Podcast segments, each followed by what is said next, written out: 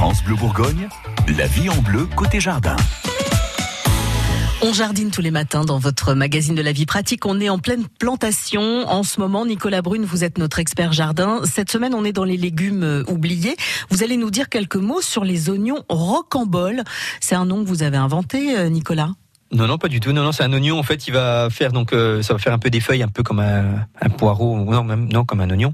Et ensuite, il va faire des tiges. Et au bout de ces tiges, ça va faire des tout petits oignons, des tout petits bulbilles. Ah, ça va être en haut Juste au-dessus. Ah, et donc, il l'utilise comme un oignon, euh, aussi bien cru que cuit, mais ça fait vraiment du, du petit oignon euh, qui fait quoi, de 2 cm de diamètre, pas plus. Les tiges des oignons, tiens d'ailleurs, même les oignons normaux, ça se consomme aussi. L'oignon rocambole, on peut cultiver les, on peut consommer les, les, tiges ou les feuilles. On va couper ça un peu comme de la ciboulette. Tout à fait. et c'est un, petit peu plus fort. Un petit peu plus fort.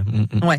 Euh, bon, le panais, c'est. Alors, on continue à appeler ça un légume ancien, mais ça fait quand même quelques années là qu'on en voit pas mal. au goût du jour, donc ça c'est très bon en purée, en chips, en frites, c'est très bon en frites. Euh, donc ça c'est vraiment de, une, une, à semer et à, ça se réussit assez facilement. Le persil tubéreux Persil tubéreux, donc pareil à semer, donc on va utiliser donc euh, aussi bien les feuilles que les racines. Bon, c'est quand même la racine qui a quand même le, le, le principal euh, principal intérêt. Euh, donc ça, après, on va donc euh, l'utiliser aussi bien euh, cru que, que, cuit. Il a un petit peu un goût de céleri rave. C'est assez, c'est assez fin, c'est très bon le céleri, le, le. La tétragone? Tétragone, ça s'utilise comme le comme l'épinard. on va donc le faire cuire cuire ou, ou cru. L'avantage, c'est qu'il va on va pouvoir le, le faire en été, contrairement à un épinard. En été, on a du mal à faire des épinards, alors que la tétragone pousse très très bien en été.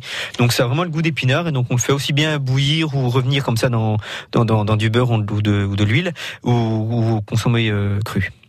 Les cardons, c'est pas ce qu'on appelle aussi les blettes ou ça n'a rien à voir? Non, ça n'a rien à voir. En fait, le cardon, c'est un feuillage qui va ressembler au, à l'artichaut. Ouais. Il va pas faire l'artichaut, va pas faire le fruit. Par contre, on va donc manger juste euh, juste la carte, donc juste le, milieu, juste la tige principale, et on va donc le faire euh, revenir. Par exemple, c'est assez fin également. Ouais.